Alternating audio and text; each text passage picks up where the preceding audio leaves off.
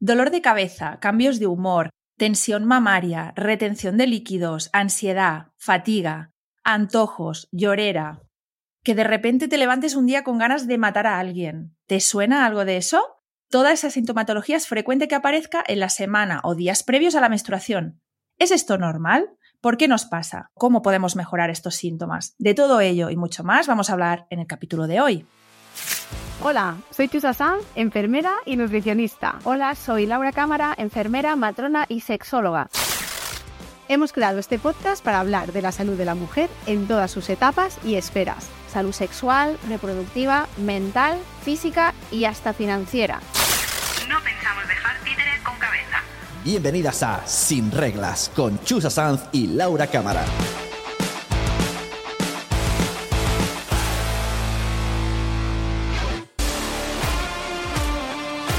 Hola a todas, empezamos el capítulo 8 de Sin Reglas hablando de síndrome premenstrual. Vaya temazo que traemos hoy, ¿eh, Laura? Yo cuando, cuando has dicho lo de ganas de matar a alguien, dolor de cabeza y tal, he pensado, bueno, a mí esto también me pasa en fase folicular muchas veces, ¿eh? Lo de querer matar a alguien. Entonces igual es que es, tuyo esto, ¿eh? Exacto, esto, esto, ya no es, esto ya no es un síndrome premenstrual, esto ya es la personalidad mía. Bueno, en fin, vamos a por ello. Vamos por un poco de historia, si te parece, porque a pesar de que oficialmente el síndrome premenstrual como tal no se define hasta los años 80, cuéntanos un poquito de dónde viene todo esto. Es verdad que a pesar de que el término síndrome premenstrual es relativamente reciente, ¿no? Que lo, que lo oímos, pues bueno, de hace, de hace poco, los síntomas ya fueron registrados en textos históricos muy antiguos, ¿vale? Como por ejemplo el papiro de Evers, que es un documento egipcio que fíjate que está datado del año 1550 a.C. y aquí ya se mencionaban síntomas muy similares a los que describimos ahora como síndrome premenstrual. Y fíjate que también los primeros estudios de síndrome premenstrual datan de 1930 que esto fue nada. antes de ayer, o sea, es hace poquísimo. Claro, pero como decíamos, hasta los años 80, pues el, síndrome premenstrual no fue considerado un trastorno médico dentro de la clasificación internacional de enfermedades de la OMS y esto es verdad que ya ayudó un poquito más a crear conciencia y comprensión de, este tema, ¿no? Pero si te parece, vamos a ir al principio porque alguien puede decir de repente, uff, esto, esto va conmigo un montón, yo sé de qué va porque lo sufro, porque me interesa mucho el tema porque lo vivo en primera persona, pero hay quien nos pueda estar escuchando y diga de repente, pero ¿esto qué es? ¿no? ¿De qué, están hablando? El síndrome premenstrual, exacto. Pues bueno, el síndrome premenstrual en realidad es un conjunto de síntomas físicos y emocionales, ¿vale? O sea, es un, montón de síntomas, que ahora, ahora describiremos algunos. Y lo más importante es que tienen que aparecer antes de la menstruación. ¿Vale? Esto es muy importante de entender porque estas manifestaciones que ahora contaremos no se van a dar ni durante la menstruación ni antes de la ovulación. La fase premenstrual, ya sabemos, si habéis escuchado otros capítulos, que va desde que ovulas hasta que menstruas. Entonces, es en esta etapa, que puede ser de 10, 16 días, mm, va variando dependiendo de cada mujer, en la que se producen estos síntomas comunes. ¿Qué síntomas son? Pues bueno, ya hemos dicho que hay casi 300 síntomas registrados. O sea, es algo... ¿Sabes qué?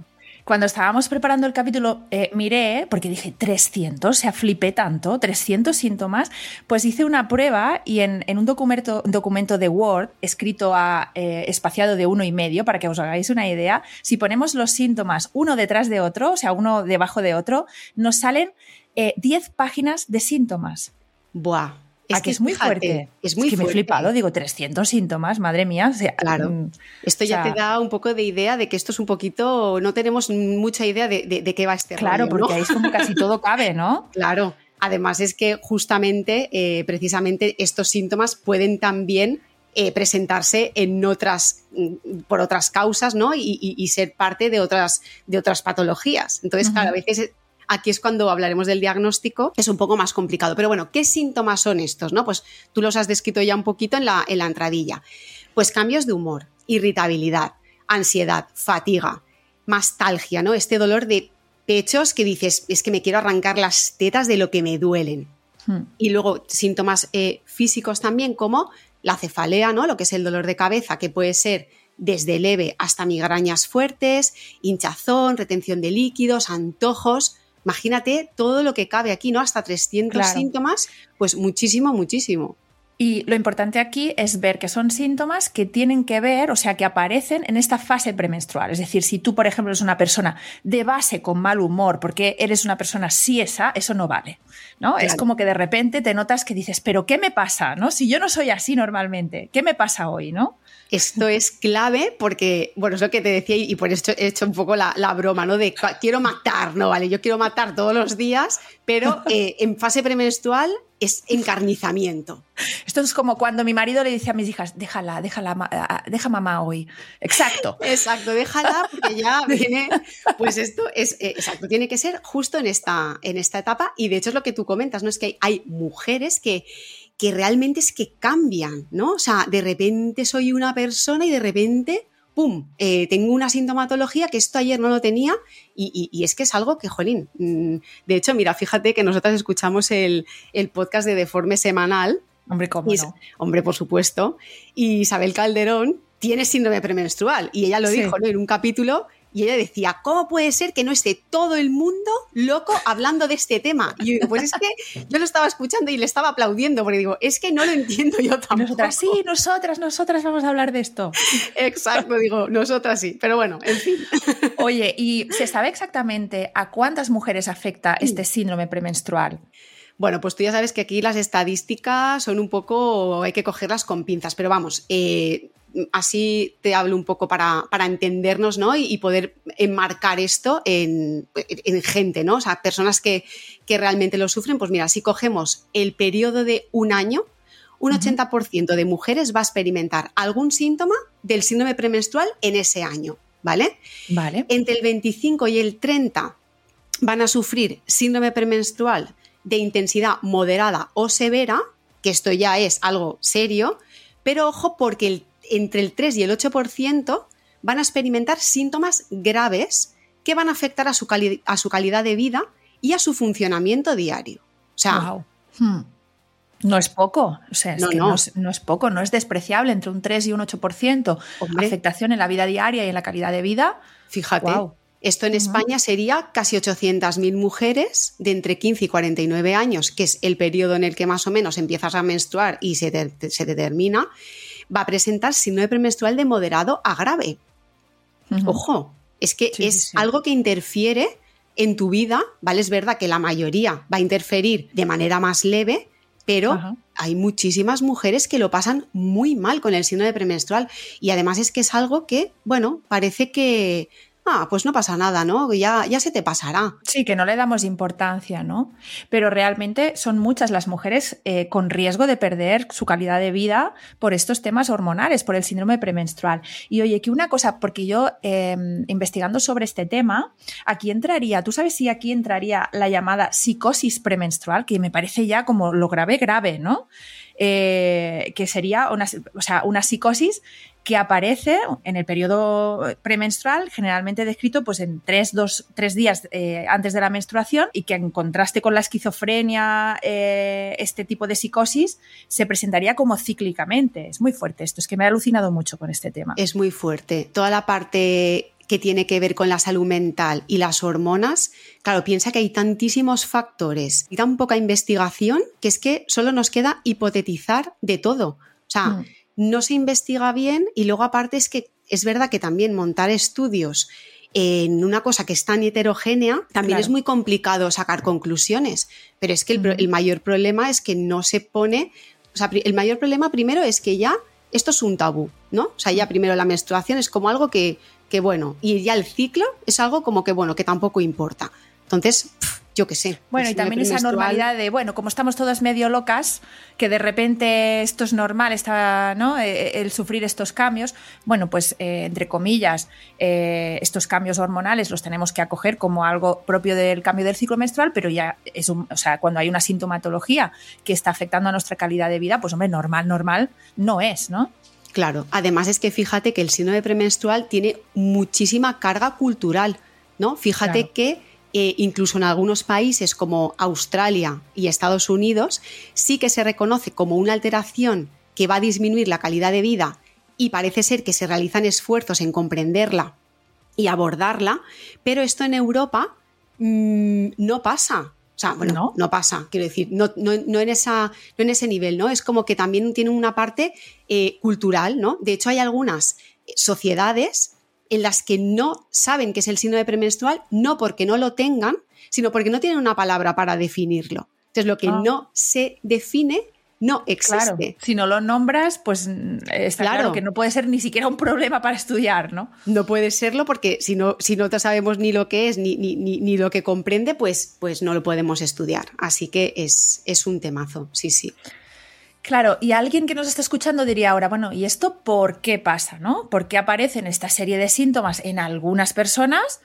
Que de repente interfieren tanto eh, en la vida. ¿Por qué? qué? ¿Cuáles son las causas del síndrome premenstrual? Bueno, amiga mía, si yo supiera esto, tú sabes. no estarías aquí, conmigo. Estarías en un yate en San Tropez.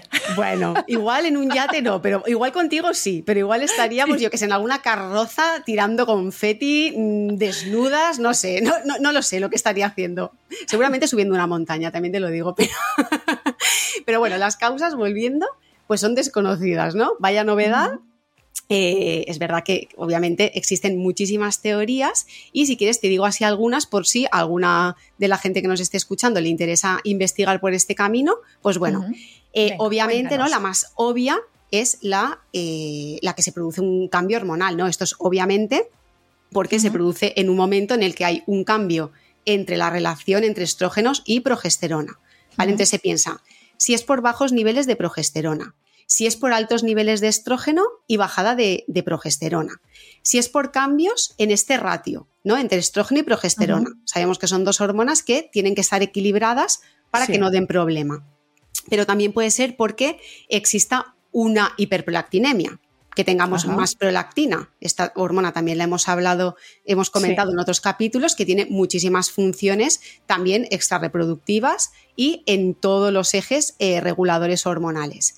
También puede ser por un aumento de la actividad suprarrenal, de la actividad de la renina, angiotensina, aldosterona, ¿vale? Es decir, las hormonas que controlan eh, lo que es el equilibrio de los líquidos. Modificaciones en los niveles de serotonina. Pensad que la progesterona es un neuroesteroide, es decir, es una hormona que tiene un impacto a nivel cerebral. Déficit de vitaminas como calcio, magnesio, vitamina B6. Modificaciones en sustancias inflamatorias como las prostaglandinas. Es que no lo sabemos. Será una mezcla de todo, que seguramente, porque además es que todo esto se correlaciona entre unas cosas y otras, pero además hay que tener una predisposición genética aparentemente para padecerlo. Así que fíjate todo el montón de teorías que tenemos ahí en la mesa. Y además también tener, eh, hay que tener en cuenta factores modificables del estilo de vida, ¿no? Como por ejemplo el estrés, la falta de sueño, la mala alimentación, la falta de ejercicio físico, que también puede contribuir a este síndrome premenstrual o a la exacerbación, como es? Exacerbación. Eso, eso.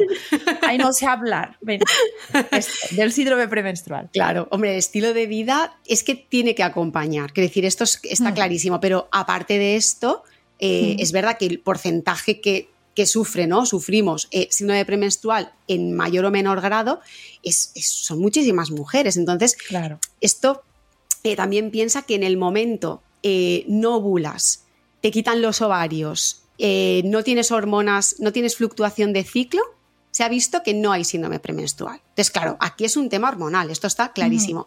¿Que tú puedas mejorarlo con estilo de vida? Sí, pero yo creo que hay que hacer muchísimos más esfuerzos por comprender qué es lo que hay detrás, porque es que hay más dudas que respuestas, como siempre pasa con, nuestras patologías propias. Claro. Y a mí hay una cosa, o sea, no, perdona que, es que no me quito de la cabeza, que es la forma grave del síndrome premenstrual, ¿no? Porque me parece como que de repente hay un volumen de gente que puede sufrir este síndrome premenstrual en, en una forma leve, pero esta forma grave en el que hay un 5% de mujeres aproximadamente, que es muchísimo, ¿no? Que van a sufrir esta forma a lo bestia. Cuéntanos un poco esto. Pues es que esto, eh, ya te digo, es, mm, es el 5% este de mujeres que estábamos hablando, que ya se pasa en el juego, ¿no? Y ya no es que tengas un síndrome premenstrual grave, que ya eh, son síntomas que te incapacitan, sino que es que ya directamente te vuelves loca. O sea, estas mujeres ya pasan realmente por, por un calvario porque pasan de ser eh, Dr. Jekyll a Mr. Hyde. Y es que además, que luego te lo contaré en el dato curioso, eh, hay casos de, de extrema gravedad, de autolesiones, de agresiones a otras personas, que, decir, que es que salen de su cuerpo. O sea, esto es algo que, que, claro, también es verdad que hay que hacer un buen diagnóstico porque hay que, hay que, hay que ver que no, se- que no sea otro problema, que no sea un síndrome premenstrual o el trastorno disfórico Pero muchas veces se puede confundir con otro tipo de patologías, pero esto es clave, que solo pasan cuando estamos entre ovulación y menstruación. Estas mujeres, cuando les baja la regla, ya vuelven a la normalidad. Es que esto es muy fuerte. Sí, es muy sí, sí. Claro, y a mí, o sea, realmente nos llama un poco la atención, ¿no? Esto que, que de repente se sigue cuestionando, que esta es una realidad que ocurre en, en muchas mujeres y que a veces es como que el síndrome premenstrual parece como que no es verdad, ¿no? Es una cosa como que de, que de repente nos inventamos, ¿no? O, o usamos para justificar, a lo mejor, ¿no?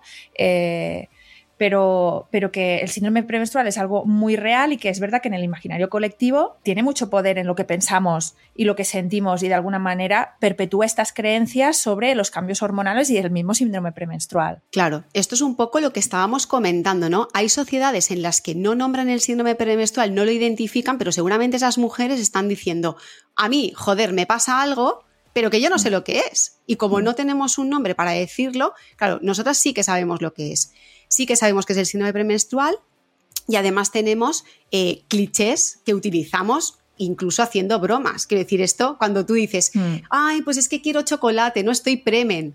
Pues es que Mm. esto es algo aprendido. No quiere decir que tú no tengas eh, predilección por ese alimento, ¿no? Y que tengas antojos y todo lo que tú quieras.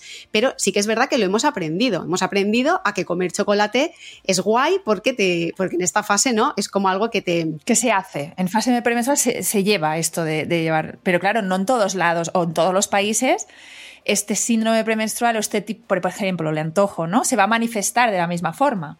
Claro, y además es que fíjate que hemos buscado qué antojos tienen en otros países y tú qué dirías que en Japón les da por el chocolate? Pues no, No. ahí les da, bueno, a igual también algunas, ¿eh? pero les da por el sushi o por el ramen, que dices, a ver, tú, ¿en qué, ¿en qué momento piensas, ay, me voy a comer un plato de ramen? Bueno, es que primero que no lo encuentras. En vez de una terrina entera de helado, no. Claro. O por ejemplo, imagínate en México que les da por comer tacos y dulces picantes. Vamos, es que. eh, Claro. O Rusia, ¿no? Que comen empanada rusa y, y, de hecho uno de los antojos en Rusia son los encurtidos. Ah, sí, qué curioso. Fíjate, sí, sí. En Italia, pues A mí me obviamente, encanta. ¿no? La pizza, la pasta, todas estas cosas que, bueno, estos sí que son primos hermanos nuestros.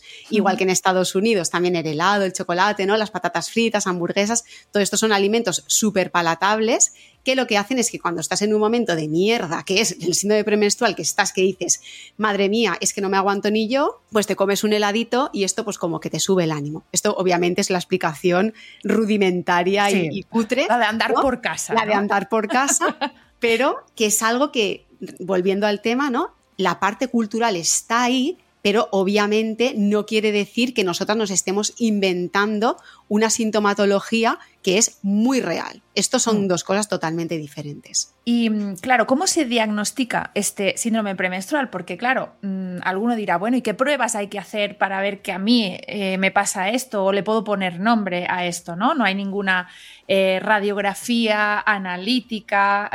eh, ¿qué, qué nos queda? ¿Qué nos queda, Claro. amiga? Pues nos queda, nos queda confiar, confiar Y en el escuchar, médico ¿no? y escuchar.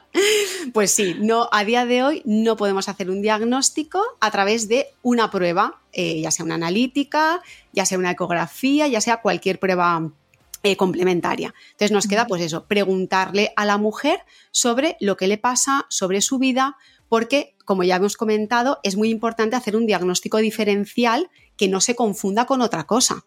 ¿No? Que tú digas, hostia, tengo un trastorno disfórico y resulta que lo que tengo es una esquizofrenia. No. Claro. Entonces, lo que hay que hacer, claro, sería un Ah, poquito claro. diferente el tema. Hay que hacer un registro de síntomas diarios. ¿Sabes el típico registro Sí, que como un nosotros rec- diario, ¿no? Eso, sí, ¿de qué Claro. te pasa? Lo que nosotras recomendamos de diagrama menstrual de autoconocimiento, por ejemplo, ¿no? Que esto en Sí. consulta pues a veces lo utilizamos y tal, pues si tú haces un registro de síntomas de los que tú creas que son importantes, que son la- lo- las- los cambios que tú manifiestas, pues o fatiga o hinchazón, tensión mamaria, la irritabilidad, eh, me dificulta concentrarme, tengo alteraciones Mm. del sueño, lo que tú identifiques lo vas marcando, ¿no? Como leve, moderado, severo y sacas un patrón al cabo de tres meses, dos, tres meses. Ajá. Si ves que justamente te coincide esta sintomatología entre la ovulación y la menstruación, ya podemos confirmar que esto es un síndrome premenstrual. Pero fíjate aquí el nivel de subjetividad que hay, ¿no? O sea, Sí, claro. Bueno, y también hay una cosa que, es importante y es que de alguna forma nosotras vivimos eh, como a caballo entre es normal que una mujer tenga cambios y sea cíclica, pero por otro lado vivimos todos esos síntomas hacia adentro, ¿no? Cómo no nos permitimos muchas veces, la misma sociedad no nos permite eh, expresar este- esta serie de malestares, ¿no? Como por ejemplo, mm, a lo mejor ahora ya no tanto, o, es- o quiero pensar que no tanto, pero como de repente un día llegas a trabajar y estás mm, hecha una mierda eh, porque has dormido fatal, porque estás de mal humor, no sabes por qué, y como que esto no te permites expresarlo, ¿no? Porque dices, bueno, no sé, queda como mal, ¿no? Que de repente diga, hoy, mira, estoy de un mal humor que no me aguanta nadie, no me habléis. O sea, estoy premenstrual y, tal. Pero es como que vivimos toda esa serie de síntomas para adentro, ¿no? Y más en un mundo en el que de repente tienes que ser súper productiva todo el día, estar plana, porque de cara a todo el mundo, a esta sociedad, es como que mejor estar plana, productiva 100% todo el día y no te quejes. Es que esto es súper clave lo que estás diciendo. O sea, es Mm. súper clave eh, pensar que nosotras no podemos estar siempre en fase folicular, porque es que el mundo nos quiere en fase folicular y no Mm. estamos siempre en fase folicular. No ¿no? Yo estamos siempre digo, es como siempre, no. estamos estrogénicas pues unos días y otros no. Entonces, claro, como nos comparamos haciendo, hablando binomio hombre-mujer, con el hombre que estos cambios no los tiene, lo nuestro es patológico, lo nuestro es raro. Pero fíjate que una cosa, esto es muy importante, es el síndrome premenstrual, que sí que es algo que no es normal, y otra cosa es la molimina, que son cambios naturales que se Ajá. producen a lo largo del ciclo que Ah, no son patológicos. Claro, ¿cómo has dicho qué palabra es? Molimina. Esto es Ay, un término an- antiguísimo. Esto, esto yo no sé dónde lo encontré haciendo mis pesquisas por ahí para Pero mi qué libro. fantasía acabo de aprender ahora, una palabra ¿En nueva. serio? ¿Acabas de aprender esto? Te lo Pues juro, mira, te lo fantasía juro. total. Aprendo mucho de ti. Oye, Sí, yo de sí. ti también, de otros temas, pero es verdad, pues hacemos un tándem buenísimo. Escucha, pues sí, es que una cosa es que yo eh, me note cambios, porque obviamente mis hormonas están fluctuando, pero que yo diga, ay, pues hoy estoy, pues eso, he ovulado, estoy en mitad de fase lútea, que es justamente cuando tengo el pico de progesterona, jo, pues me noto pues un poquito más cansada o me noto pues eso, que estoy un poquito más irritable, ¿no? O que estoy, pero son cosas que tú identificas porque te autoconoces, ¿no? Y dices, ah, pues claro, pues es que los niveles hormonales, que no todos son los niveles hormonales, obviamente, porque estamos eh, en un mundo, ¿no? Y, y nos pasan cosas, pero estos cambios son naturales, no pasa Sí. nada, están ahí. Cuando esto ya tiene un impacto, aunque sea leve, en tu calidad de vida, que ya te limita mínimamente, esto ya no es normal. Obviamente Vale. no es lo mismo tener síndrome premenstrual leve que tener trastorno disfórico. Quiero decir, esto es un espectro que lleva, ¿no? Eh, que, que hay muchísimo, abarca muchísimas, muchísimas etapas, ¿no? Muchísimas fases. Entonces, esto es muy importante, ver cómo a ti te afecta. ¿Me afecta? Claro. ¿No me afecta? Pues oye, yo sí que abrazo estos cambios cíclicos. De hecho, fíjate que yo con, con mi amiga Marta, con la que me hizo la portada de mi libro, que, que Mm. quiero aquí además darle las gracias porque es que es una, es una gran estimuladora de mi mente, ¿no? Y siempre estamos ahí. Cuando, cuando hablo con ella me pasan estas cosas. Y, justamente con ella llegamos a la conclusión de que nos encantaba estar en fase premenstrual. Me decía, como empezamos las dos como a registrar el ciclo juntas y tal en, en- en aquella época y al final decíamos, tía, es que Premen a mí me encanta porque, mira, me pongo a mandar a la gente a la mierda todo lo que no me interesa, ¿sabes? O sea, ya estoy en plan, mira, es que no me toques el coño, porque es que estoy en la fase de no me toques las narices. Y es como, jo, pues si abrazas eso, obviamente, no, no hace falta ser una maleducada, ¿eh? Ya me entendéis, eh, es el momento igual de decir que no, de poner límites, de estar un ratito contigo, de decir, oye, pues es que y no ver pasa que nada. esa también eres tú y no pasa nada, ¿no? Claro, es que somos la mi- o sea, vivimos de- dentro de, de- de una ciclicidad que, oye, es verdad que no justifica que tú estés en premenstrual para decirle a alguien, oye, tú eres un imbécil, ¿no? Hmm. Quiero decir que yo esto lo hago así, lo exagero porque explico las cosas así, pero sí que más de cara hacia ti, ¿no? Decir, oye, pues no me apetece irme de fiesta. ¿Por qué tengo que estar todo el rato pensando, ¡buah! ¡Qué guay! Mis amigas se van de fiesta y yo, pues no tengo ganas. Pues no, pues igual ese día me apetece quedarme en casa leyéndome un libro o yo qué sé, o haciéndome una infusión y viendo Claro, Netflix, claro. ¿sabes? No pasa nada, es que está todo bien.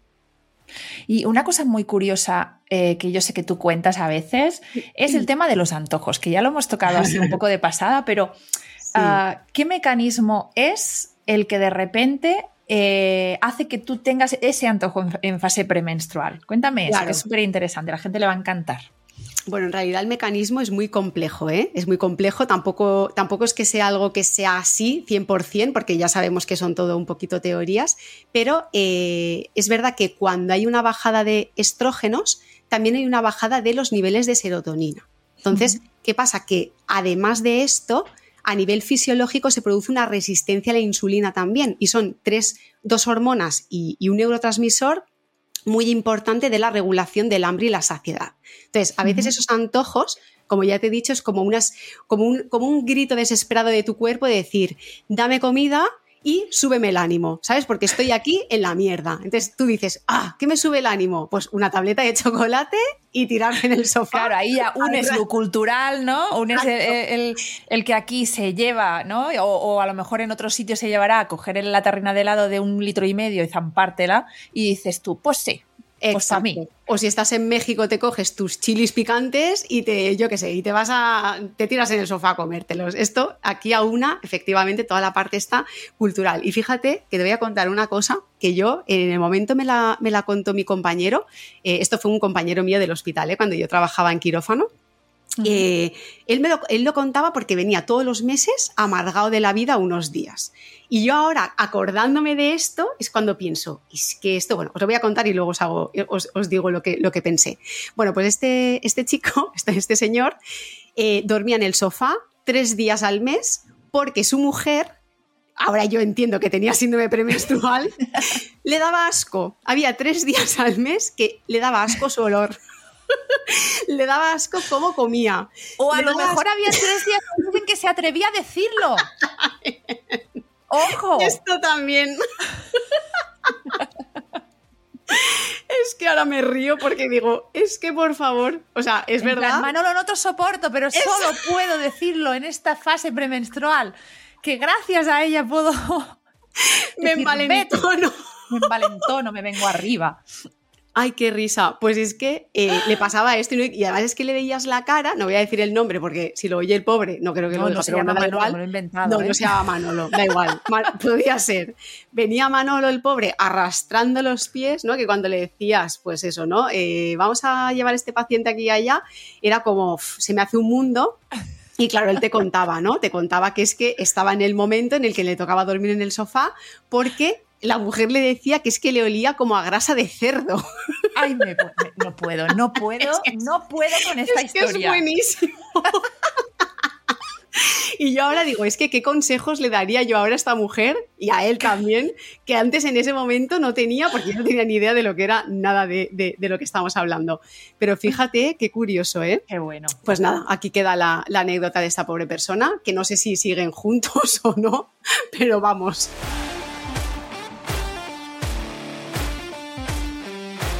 Vamos a hablar de si hay tratamiento para esto, ¿no? Porque alguna nos puede estar eh, escuchando y decir, a mí me pasa y, a mí me afecta y yo quiero que esto se me pase, ¿no? Porque realmente me afecta en mi día a día. Bueno, pues eh, digamos que tenemos varias líneas de tratamiento, que ninguna son la panacea, ¿no? Y milagrosas, pero eh, si quieres comento yo un poquito el tratamiento médico, como que podrían ser desde antidepresivos, que sería la primera línea de tratamiento en el, en el trastorno disfórico premenstrual o en el síndrome premenstrual severo, sobre todo un tipo de antidepresivos que se llaman inhibidores selectivos de la recaptación de serotonina. Eh, otro serían los antiinflamatorios, eh, tipo ibuprofeno, naproxeno, para, por ejemplo, síntomas como el dolor de tetas, ¿no? esa tensión mamaria. Eh, también diuréticos para la retención de líquidos y, obviamente, anticonceptivos hormonales en los que vamos a regular, poner plano este baile hormonal. ¿no? Esto sería, digamos, el tratamiento, de, las líneas de tratamiento médico que tienen que recomendarte tu médico, obviamente. ¿no? Además es que si te fijas, todo lo que es el tratamiento médico al final es intentar amortiguar alguna de estas hipótesis que hemos comentado, ¿no? Pues si hay inflamación, pues te doy el, ibuprofeno. Si tengo retención de líquidos, pues te doy un diurético, ¿no? El antidepresivo. De hecho, hay mujeres que lo toman eh, únicamente en fase premenstrual, quiero decir que es algo transitorio. Entonces, como no sabemos realmente la causa, pues hay que abordarla un poco pues como, como según la sintomatología, claro. Mm, exacto.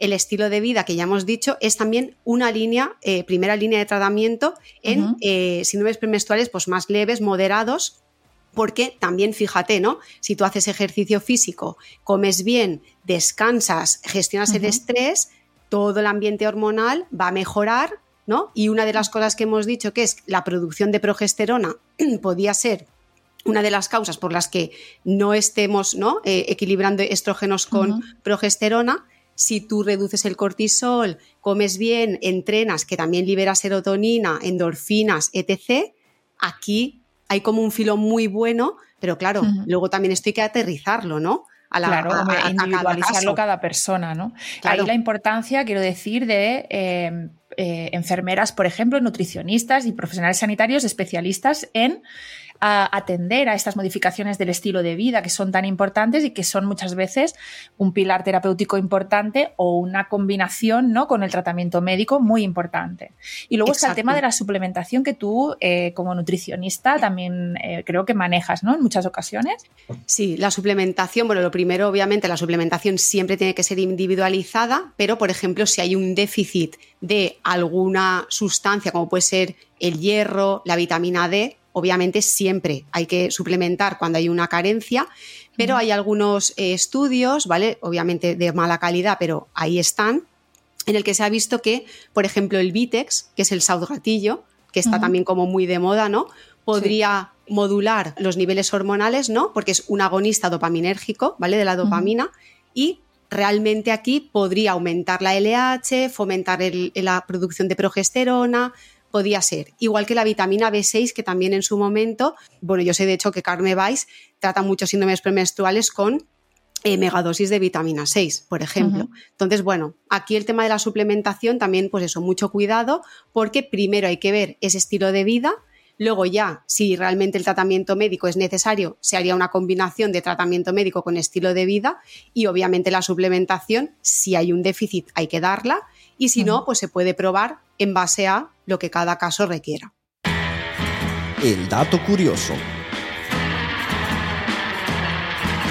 Susan nos va a contar la historia de una mujer eh, yo he flipado mucho con esta historia, te lo tengo que decir, que es Nicola Owen. Para mí, Nikki, porque yo la abrazo. o sea, es que yo ya les digo, es Nikki, Nikki, cuéntanos la historia. Eh, como dato curioso. Claro, es que fíjate cómo va a cambiar la historia si tú sabes todo esto que hemos hablado del síndrome premenstrual a no saber absolutamente nada de este tema, que fue lo que pasó en esta época. Bueno, el caso es que Nikki, Nicola Owen, en 1978, cuando ella tenía 18 años, no se le ocurrió otra cosa que pegarle fuego a su casa con su madre dentro. Obviamente se le acusó de homicidio, fueron a juicio y en su defensa dijo que no había sido ella la que había quemado la casa, sino su síndrome premenstrual. Wow. Claro, aquí el dato curioso, aparte de que, eh, de, que este asunto ¿no? pues es, un drama, es que realmente fue la primera vez en la historia que el síndrome premenstrual se utilizó como un atenuante en un juicio. ¿vale? Es decir, este evento marcó un antes y un después en esa motivación para investigar sobre este tema y ampliar obviamente la perspectiva en los juicios contra las mujeres. Porque, ojo, tú sabes que eh, los que estaban allí juzgando eran hombre, hombres. Hombre, chica. claro. Chica, no hace falta especificarlo esto. 1978, pues efectivamente, eso era un, mm, un, campo de cúmulo de testosterona, seguro. Exacto, pues mira, fíjate cómo, cómo- cómo se manejaría el caso que al final se aceptó eh, el síndrome premenstrual y se le redujo la condena a dos años porque, cuidado con esto, la importancia del diagnóstico, resulta que los padres siempre la describían como una niña normal, una niña, pues oye, que iba a sus clases de baile, una niña amable, buena. Empezó la adolescencia y la conducta le empezó a cambiar. Ves que luego ya a los 18 años tuvo intentos de suicidio, tuvo agresiones a otras personas, hasta que ya aquí llegó y dijo, pues voy a quemar la casa y todo, y todo por los aires. Hmm. La madre, como no le cuadraba, porque ella al- había días que era normal y de repente, antes de la... O sea, cuando le bajaba, la madre decía que cuando le bajaba la regla ya se, se había pasado el problema. O sea, eran como unos días Volvía a ser normal, ¿no? volvía a ser Nikki, persona normal. Entonces, ¿qué pasa? Que pidió una segunda opinión y fue justamente cayó en una doctora que era especialista, en aquella época, fíjate cómo sería el especialismo, en síndrome premenstrual, que le dio un tratamiento de progesterona. Entonces, el tratamiento le fue súper bien, esto se le presentó al- a- en el jurado y el jurado le dijo, vale, te vamos a bajar la condena a dos años, pero tienes que continuar con el tratamiento de progesterona. Y aquí ya, de hecho, si veis las fotos, sale ella con su madre, es decir, que en realidad era un poco el- la madre diciendo, es que mi hija algo le pasa, porque no es normal que esté haciendo estas cosas. Entonces aquí fue cuando se empezó ya a investigar, ¿no? Y, y- y lo que estamos diciendo, ampliar un poquito esta perspectiva, Esta Eh, y- mirada, ¿no? esta mirada de decir, oye, es que aquí hay un porcentaje de la población que le pasan cosas que no le pasa a- al otro porcentaje y es un tema, un tema hormonal. Es muy fuerte. El consultorio. Te voy a ir haciendo la primera, eh, que es para ti, porque yo no tengo ni idea. Ah, Carmina eh, nos llega, eh, nos manda la pregunta y me dice, me salen llagas en la boca antes de la menstruación y cada mes igual. El médico no sabe darme una explicación. ¿Qué me pasa? Pues Carmina, te voy a contar, no eres la única hija mía a la que le pasa esto. Las llagas, aftas, ¿no? Bueno, pues son estas ulceritas que nos salen en, en la boca y eh, para tu tranquilidad son bastante frecuentes en fase premenstrual. ¿Por qué? Porque es un momento del ciclo donde también hay cambios en el sistema inmunitario debido a los cambios de los niveles de estrógeno y progesterona.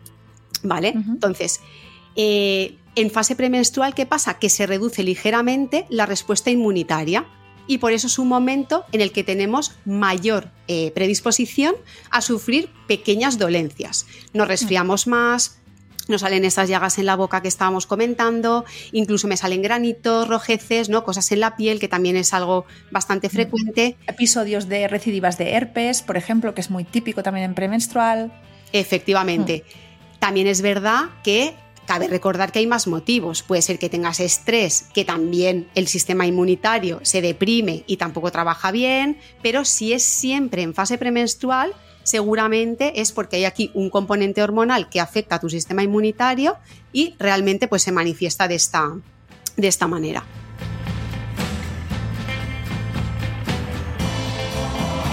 Samantha, bueno, pues Samantha, esta es para ti, Laura, dice, Venga. hola. Dice, hola, igual voy a decir una tontería. Aquí nada es ninguna tontería. nunca, nunca Jamás. tonterías, las dudas. Nada. Y si lo es, da igual, nos reiremos igual, con ella. no. No. pasa nada. Contigo, tranquila. Igual voy a decir una tontería, pero ¿podría ser que las relaciones sexuales con final feliz, obvio, me quiten el síndrome premenstrual? No me había fijado nunca, pero desde que registro mi ciclo y mis síntomas, he llegado a esta conclusión y no sé si puede tener alguna explicación. Gracias por el podcast. Me encanta lo de especificar eh, con final feliz dentro de cuando habla de las relaciones sexuales, ¿no? O sea, da a entender que no son las relaciones, sino el orgasmo, ¿no? Lo que viene a decir que cuando tienen un orgasmo, ¿no? Ah, le mejora este, este síndrome premenstrual.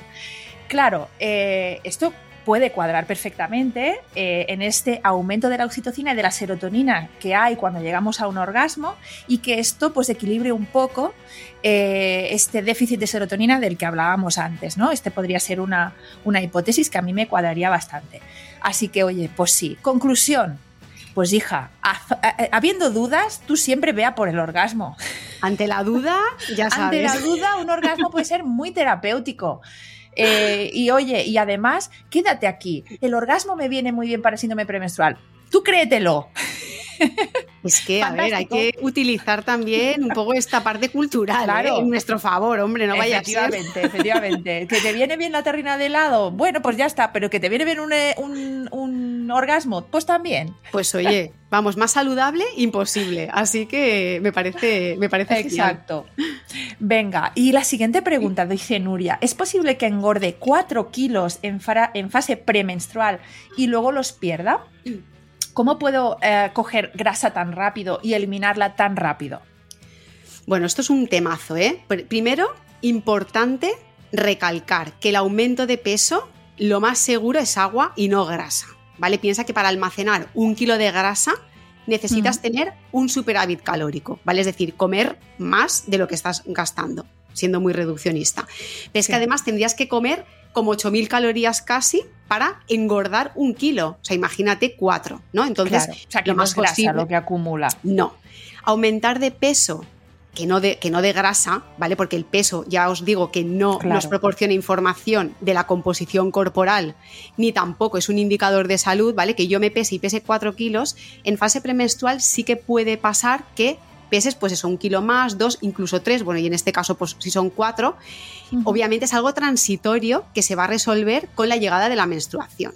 ¿Por qué? Porque también existe en esta fase un desequilibrio en lo que es la meostasis hídrica, ¿vale? Es lo que es el equilibrio entre los líquidos del cuerpo también se puede ver alterada si tenemos síndrome premenstrual. Entonces, obviamente, pues habría que valorar, ¿no? Qué es lo que está, cómo es tu estilo de vida, qué es lo que estás haciendo, si hace falta poner un diurético por lo que sea, ¿vale? Pero realmente no te preocupes que engordas 4 kilos de grasa y pierdes 4 kilos de grasa porque seguramente es más un tema de equilibrio hídrico que eh, realmente de, de almacenar grasa. Mm, muy difícil sería esto.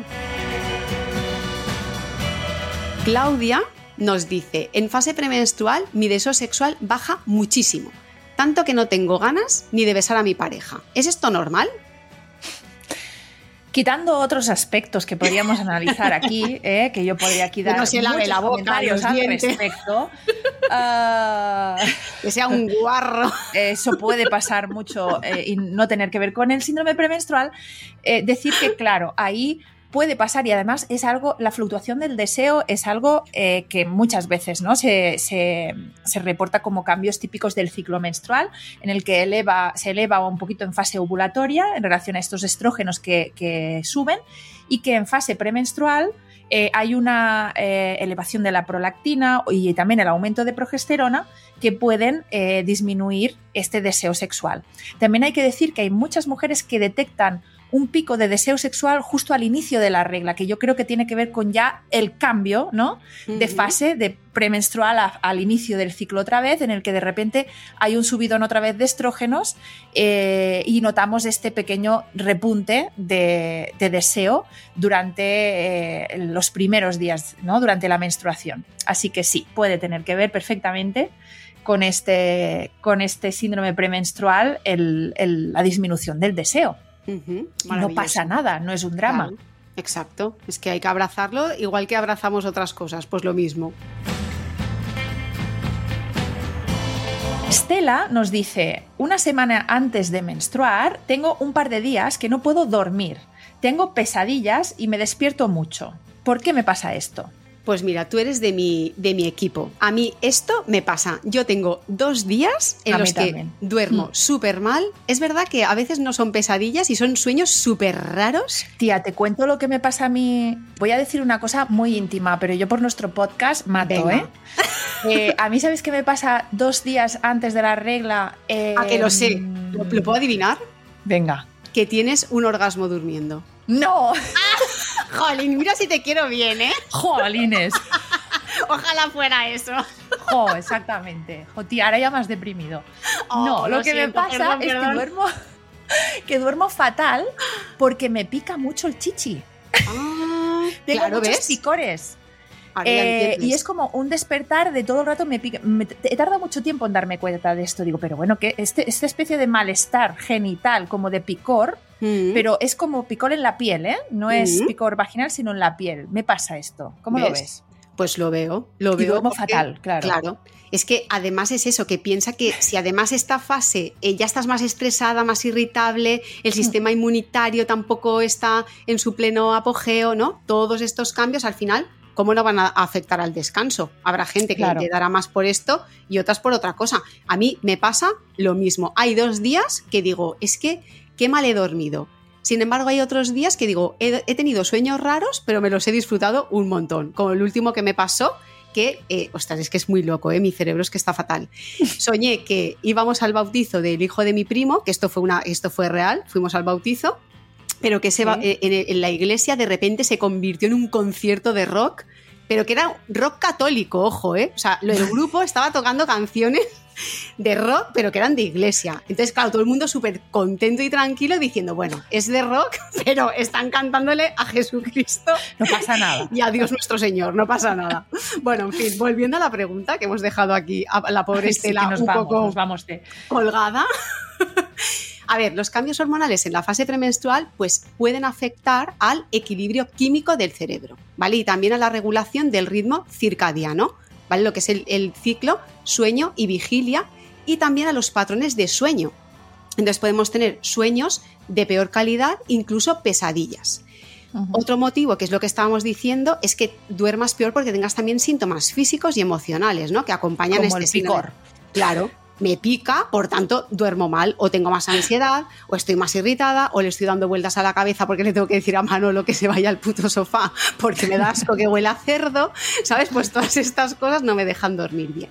Entonces, pues bueno, es verdad que hay mujeres que presentan mayor sensibilidad también a la progesterona y que ya hemos dicho que la progesterona es un neuroesteroide, lo que significa que va a modular procesos cerebrales y puede tener un efecto sedante y depresor del sistema nervioso central. Entonces, esto va a influir en los patrones de sueño de nuevo y a contribuir a ese sueño más ligero o interrumpido. Entonces, es que puede cuadrar perfectamente por Qué todas estas partes. Es una Mm. pasada. La verdad es que el Mm. síndrome premenstrual Da para mucho. da para mucho.